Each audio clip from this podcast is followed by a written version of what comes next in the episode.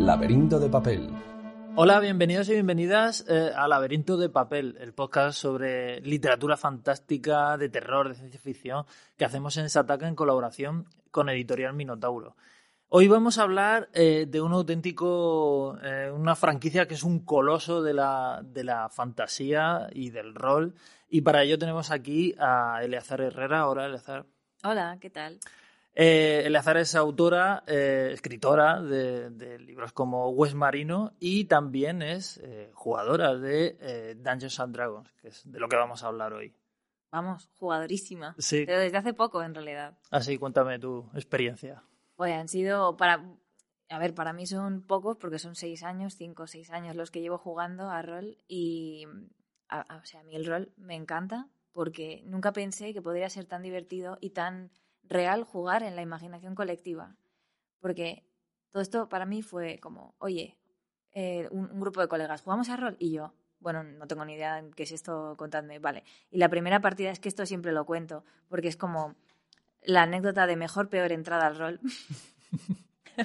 Daños and Dragons en concreto, porque eh, había una partida de, de goblins en los que tú, en lugar de jugar como, como con la raza que quieras, es decir, pues es humano, enano, etcétera, juegas como goblin. Tienes que imitar la voz de los goblins, que ponen como voces así, como muy curiosas que no pienso hacer. y, y- y, bueno, era como una especie de competición, había que perseguir a un cerdo, etcétera. Y yo, di- yo diciendo, estoy aquí con un grupo de cinco personas poniendo voz de goblin. Aquí yo dejo a la, a la imaginación de cada uno cómo suena, mientras estamos persiguiendo a un cerdo. Era como, pero esto me gusta o no me gusta, Pero ¿sabes? esto forma parte de, la, de las reglas, era obligatorio poner voces. A ver, no es que sea obligatorio, ¿no? Pero yo creo que como todo da más inversión, si te metes... Mis amigos se metieron y ¿qué hago? Soy yo la única que está como... Claro. Bueno, pues persigo al cerdo, le tiro del rabo, no sé qué. Pues no, no, al final te metes y yo salí diciendo, no sé si me gusta el rol o no, porque esto que, que acaba de pasar. No es eh, exactamente la entrada más eh, típica ni épica Ni en el mundo de, Bueno, para un goblin puede serlo. Sí, eso sí. Eh, además, tú como escritora, pues supongo que valorarás ese papel que se le da importantísimo a la imaginación, ¿no? De hecho, muchas veces en- cuando estoy en, pues, en un proceso creativo y quiero escribir una escena muy concreta, eh, por ejemplo, como de pelea, ¿no? Y digo, claro, yo a veces me pongo en casa, soy la típica persona que se levanta, hace gestos para como que se le quede, pero una vez le dije a mi, le dije a, a, a mi máster, vamos a, vamos a hacer como una partida de rol como para jugar esta pelea para ver si la puedo escribir. Y la roleamos y luego la escribí y me quedó muy bien. Yo creo, vamos. Y, y es que es un uso más del, del rol, está genial. Eh, es curioso que, que- que- al ser una franquicia que, que ha, que ha pasado tanto tiempo eh, desde, desde que nació, pues eh, a lo mejor los, los productos más eh, populares que tiene pues son los típicos libros de reglas y, y demás, pero se ha diversificado muchísimo la franquicia en cuanto a todo tipo de, de productos, ¿no? Sí, yo creo que tenemos desde, obviamente, los manuales de, de director y jugador, pero ahora eh, tenemos los manuales de el bestiario, eh, los, los cuentos, hay muchísimo lore que ya no son solo las aventuras, que está muy bien, sino también todo lo que rodea ese, ese color ¿no? que da a las historias. Porque yo creo que allá la gente, o quizá los nuevos jugadores, ya no les vale tanto mazmorrear. Entro a un sitio, hay X enemigos, los derroto, avanzo. Ya no funciona así. Ahora yo creo que hay gente que, que- que busca también esa narrativa y, y colorear su historia, incluso aunque haya mazmorras, aunque haya mazmorras y haya, haya buenas peleas y buenas epicidades, yo creo que la gente busca decorar mucho por qué eh, sucede todo eso. Y el lore está para eso, para que nosotros hagamos lo que queramos con, para que signifiquemos lo que tenemos como queramos. Y es curioso como esta evolución que, que, que has seguido y que me cuentas, ¿no? Que, porque antes sí que, sí que a lo mejor había partidas que eran puro, pues eso, enfrentarse a un grupo de enemigos en un entorno prácticamente abstracto, se podría decir, que es simplemente una cueva, y, y- ir avanzando y ganando puntos de experiencia, ¿no? Ahora hay como más eh, adorno. ¿Tú crees que ha cambiado eso o es algo que siempre ha estado ahí, pero Bueno, no sé, es una pregunta complicada, ¿eh? Eh, digo yo, porque yo creo que la primera generación de jugadores, los jugadores originales, ¿no? Eh, sí que igual han estado más constreñidos también por las primeras normas, que eran, no son prototípicas, pero son las primeras. Y luego hay una evolución y se van puliendo las normas y se van añadiendo nuevas normas y se va añadiendo capas de complejidad que puedes añadir o no, tú como director de juego y como jugador, claro. Entonces, yo creo que también es el nivel que quieras tú de meter de personalización. Pero yo creo que sí, yo creo que la gente ahora está mucho más contenta con, con yo, mi sensación, claro, yo solo he jugado cinco, vamos, la quinta edición. O sea que yo he llegado a, lo, mesa puesta, no, no, he tenido que aguantar otras ediciones igual más, más tochas o más difíciles, pero vamos, yo creo que la gente agradece este soplo de aire fresco. Claro. Eh, entre las eh, muchas variantes y muchas novedades que, hay en D&D, eh, pues hoy vamos a hablar de, algunas de ellas que demuestran pues esto que estamos hablando, hasta qué punto ya la franquicia se ha convertido en algo que va mucho, más allá de meterse en una mazmorra a, a matar monstruos, sino que hay como todo un mundo creado alrededor. Por ejemplo, tenemos em, estas dos, estos dos bloques, digamos, de, eh, de libros que ha editado Minotauro, tenemos Festín de Héroes, que es eh, un libro de recetas de, cocina, que es algo que se hace bastante con franquicias de fantasía, si, si no me... A ver, es que al final el, comer... ¿Dónde has visto tú buenos platos de comida? Los ves siempre en, en sagas de fantasía. O sea, la gente come, se pone Comen, literalmente como si fuera la última vez. Pero vamos, claro. es como batalla tras otra, comes como si fuera el último día, claro, claro. Claro. Eh, ¿Y qué te, qué te, ha parecido este, este, este De hecho, tengo ganas de probar alguna receta. He estado ojeándolo y, eh, no pensaba que había tantas mm, recetas. Quiero decir que, que, igual lo damos por hecho cuando jugamos, pues, yo qué sé, típica posada, ¿no? Que te ponen siempre pan, vino, no sé qué, no sé cuánto, bla, bla, lo mítico. Pero es que no, ahora te puedes especializar mucho más, hay platos muy concretos y no solo eso, no viven en tu imaginación, sino que los puedes trasladar a tu mesa. A mí eso me parece una fantasía sí, sí. hecha realidad. Sí, eh, además, este libro eh, tiene algo que a, mí me, que a mí me resulta bastante atractivo desde el punto de vista del, lore, que es que las recetas están repartidas según, según razas, ¿no? Entonces hay cocina humana, élfica, enana. O sea, cada cual tiene sus. Cada cual tiene sus costumbres, sus creencias y, todo eso seguro que tiene impacto en la gastronomía. Es que al final es tal cual como nosotros. Claro. Esto es como de de primero de construcción de, de mundos. Por favor, claro. eh, muy bien, pues eh, esto es un libro que tiene, pues que tiene como un centenar de, eh, de recetas. He de decir que desde mi, mi considerable torpeza en la cocina me han parecido de nivel. Había alguna, había alguna que yo decía, mm, esto, que le tengo que meter soplete o cómo. hay unos horneados complejos. bueno, es para enanos, claro, para las forjas, porque si no. Claro, claro.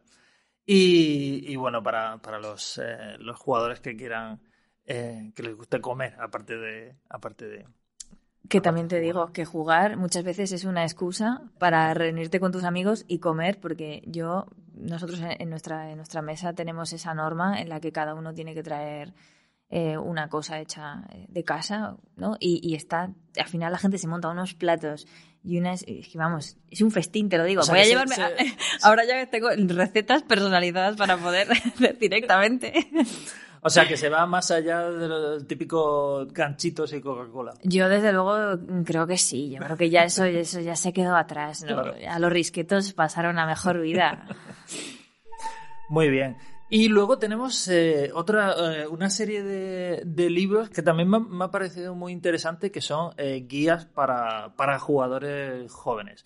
Son, son cuatro, cuatro libros, los cuatro que ha sacado Minotauro, que están distribuidos en, temas. Hay uno de mazmorras y tumbas, otro de magos y conjuros, otro de monstruos y criaturas y otro de guerreros y, armas. ¿Qué, te han parecido estos, estos libros? Pienso que ojalá hubiese tenido 14 años y me los hubiesen comprado porque creo que es una entrada al rol de D&D perfecta. O sea, porque están muy bien explicados, y, que incluso los consulto yo. Quiero decir, no tengo, no, no es material únicamente para gente joven o joven aventurero, como pone ahí, sino más bien como mm, alguien que mm, igual se quiere adentrar en D&D y le parece quizá muy... Todo muy... Es un tocho, claro, cuando tú ves el manual lleno de reglas, lleno de cosas, lleno de tablas, que dices, pero esto no era de jugar, ¿qué tengo que estudiar ahora? No, no, pero yo creo que es, hacen muy buena puerta de entrada y además que son muy bonitos y están llenos, de, tienen como mucho matiz de de Lore también. Claro. Yo recuerdo, eh, ahora viene aquí la, experiencia del, viejo, recuerdo eh, cuando, pues cuando era todavía eh, una época de, de, un D&D mucho más abrupto, recuerdo cuando se editaba Dragón, que era la, revista oficial de, la franquicia, yo sin, sin haber empezado todavía a jugar ya me lo compraba por, por las ilustraciones, por las portadas. Joder, pero es que, es que tienen un estilazo y son como muy evocadoras. Y, siempre, incluso en esta evolución, hemos visto que, esa epicidad no ha, vamos, no, ha pasado de moda. Yo creo que se ha mantenido e incluso se ha elevado más. Ya son cada vez más cosas más heavy. Claro. Grandes conjuros cada vez más locos.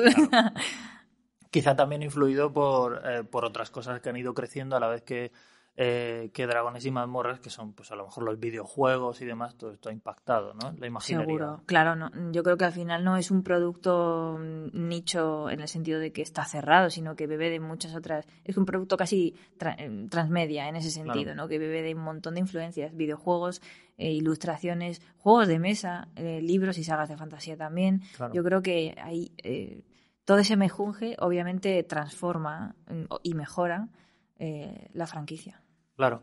Eh, estos, estos libros, eh, que, como tú has dicho muy bien, están orientados a, jugadores eh, jóvenes, pero no, no exclusivamente. De hecho, yo como, como, como persona no, no muy entendida en, en, todas las profundidades del lore de dragones y mazmorras, he encontrado aquí cosas que pues que, que, resultan útiles para lo que tú dices, hacerse como un poco la foto general, ¿no? Por ejemplo, pues la, división en distintas clases de los personajes o, o, las categorías de los monstruos según su, su poder y demás.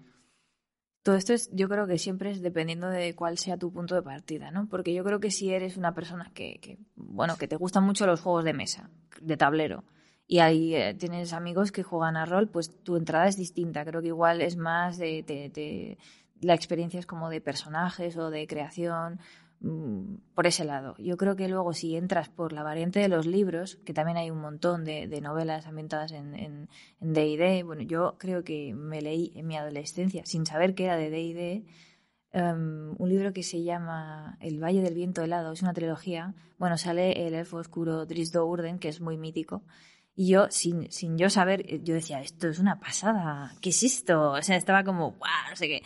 Muchos años después me enteré de que efectivamente mm, este, este, compendio también, este personaje, pertenecía a una serie de, de, autores que seguían forjando ese lore de D&D. Entonces, es que también si tu puerta, dependiendo de, de por dónde vengas, yo creo que te, te, gustan más unas cosas u otras, o tu acercamiento al rol es más de jugador, o de máster incluso, o sea, de director de juego. Es que está, es que es muy, muy curioso. Pero es, es, es normal que los jugadores más, más jóvenes estén interesados en un eh, o sea, su puerta de entrada sea las historias. Yo creo que sí. Sin duda, sin duda alguna. Yo creo que entramos todos mucho mejor cuando somos jovencitos en, en imágenes que nos impactan o que nos, que nos llaman ¿no? a, crear nuestras propias historias. Y es que además muchas veces el rol es eso. Igual tú sabes que tienes vocación artística ¿no? o que tienes mucha imaginación y, dónde, la, dónde la vuelcas. Dónde, pues es que es como que la nutres perfectamente mediante un juego de rol. Cuéntame un poco del, del lore de Dragones y Mazmorras. ¿Cuál es, qué es, lo esencial que, tenemos que saber?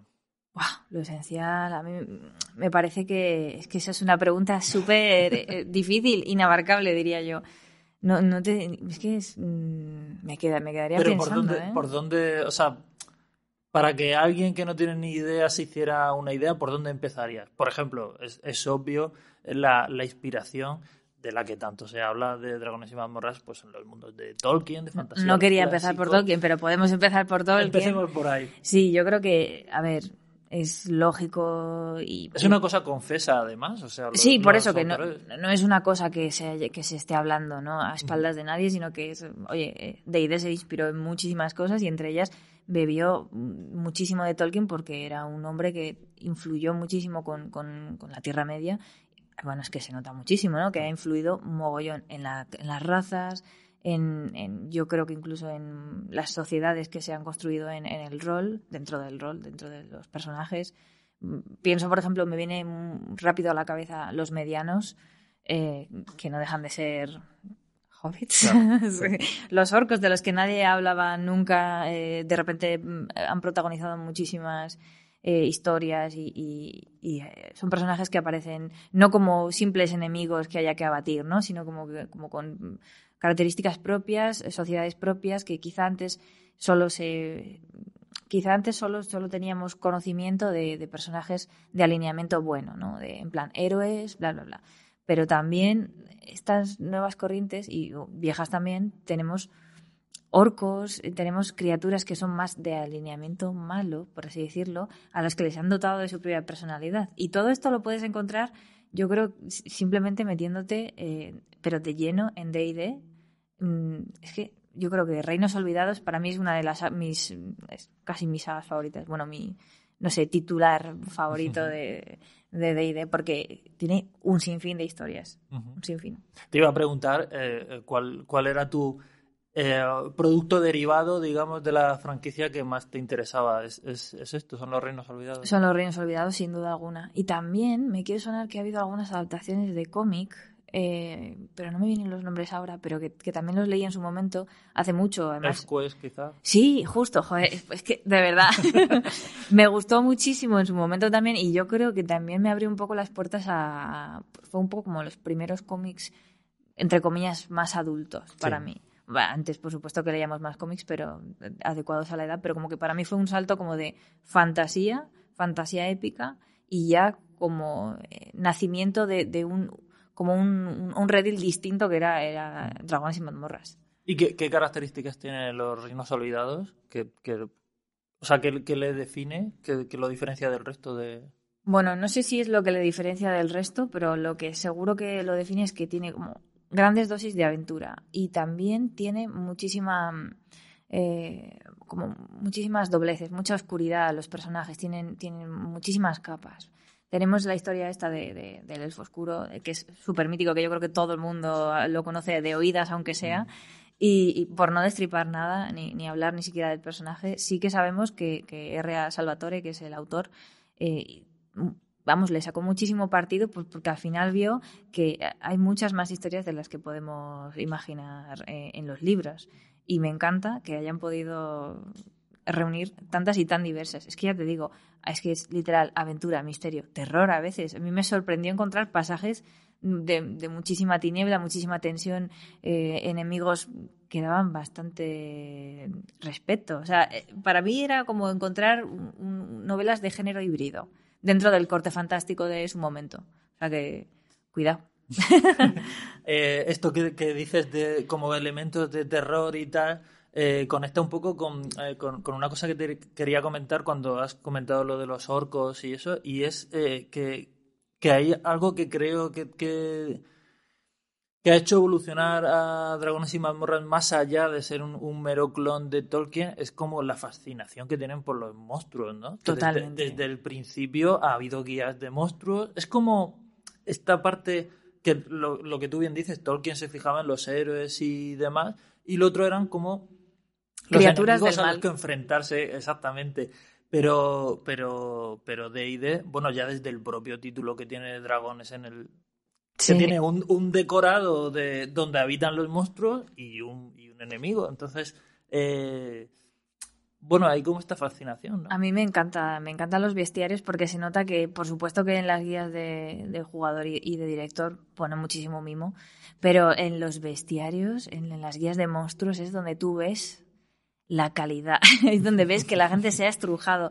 No solo por las tablas, porque hay enemigos que son muy, digamos, no vale con pegarles de frente, no vale con ser vago y decirle lanzo bola de fuego, le no sé qué. Como que quizá tengan su propia, su propio, son enemigos inteligentes. Simple y llanamente. Entonces tienes que pensar. Como jugador incluso tienes que jugar en equipo. No vale ser muy fuerte tú y que el resto no, ¿no?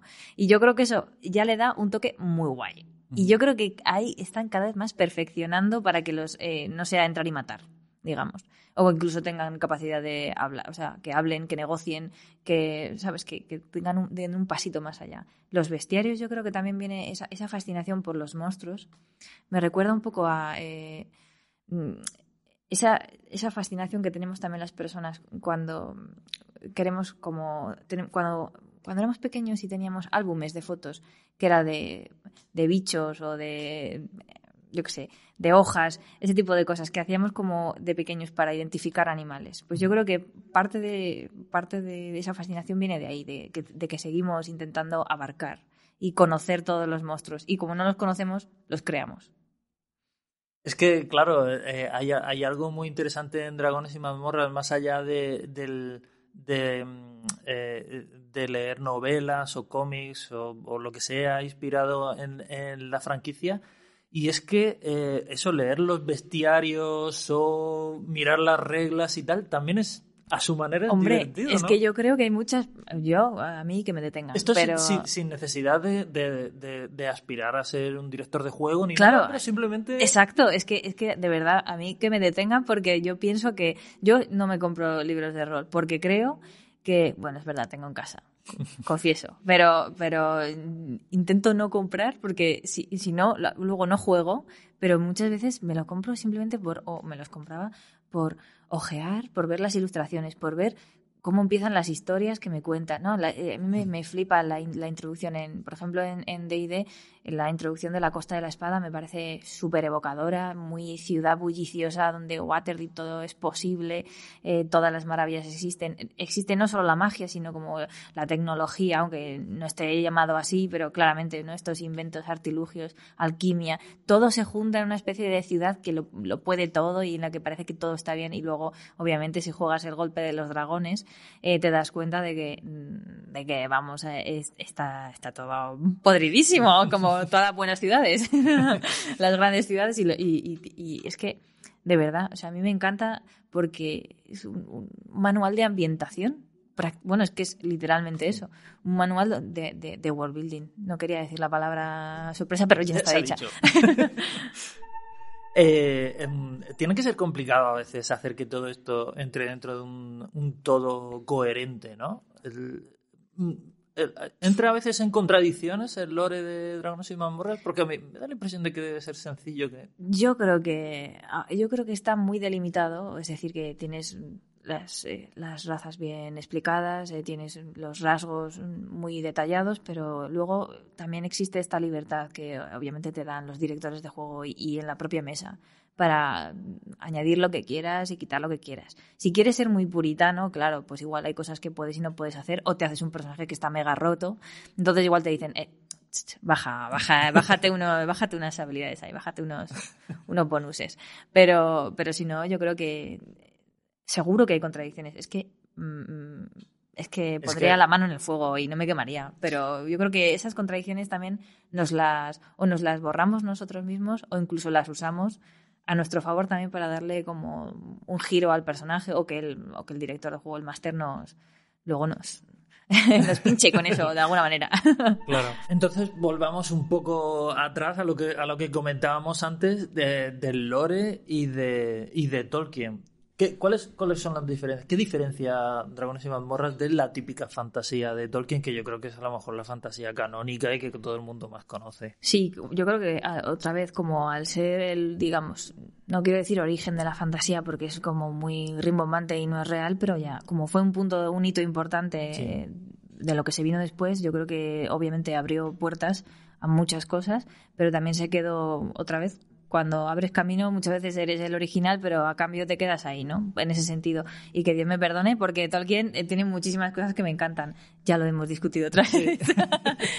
pero, pero lo que creo que es la diferencia vital, yo creo, de, de, de con respecto a Tolkien es que Tolkien ideó su mundo, su Tierra Media, para que su historia funcionara ahí. Y luego con asteriscos, porque sabemos que hubo cambios en los que me parece que escribió eh, por ejemplo, como que tuvo que reescribir partes, ¿no? En la que Gollum era eh, más agresivo en el, en el, Señor de los Anillos que en El Hobbit y tuvo que hacerle unos cambios para que cuadrara. Es decir, que no siempre cuadra, pero a él le cuadraba, era su fórmula y para su fórmula necesitaba pues toda esa vastedad, porque además es que no se quedó corto en, detalles, ¿no?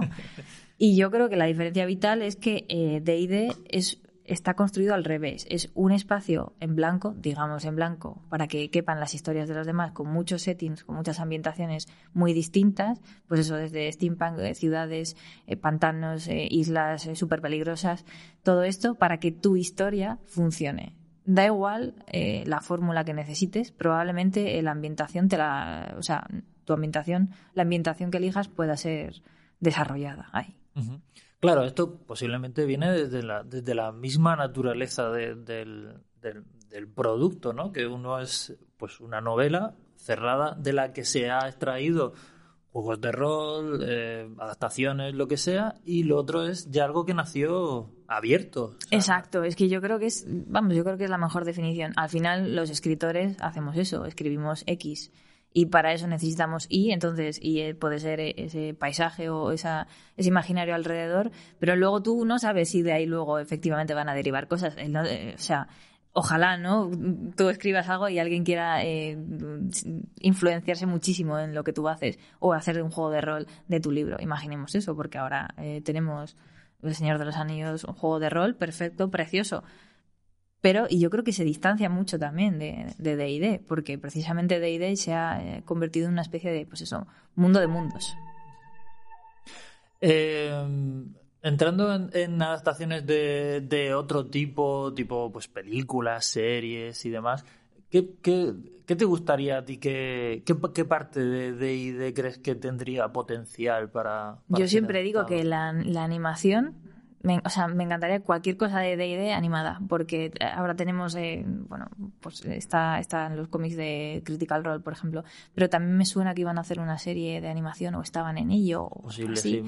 Y yo pienso que, que joder, si cogieran un, el setting que sea eh, pues un libro de los que tenemos, ¿no? Yo tenemos Waterdeep y ahora tenemos La maldición de Strahd eh, que es Ravenloft, eh, vampiros a tope, ¿no? Que ves las reminiscencias de Drácula de lejos, es decir, y aún así te, metes y, lo, vamos, lo vives como si fuera nuevo.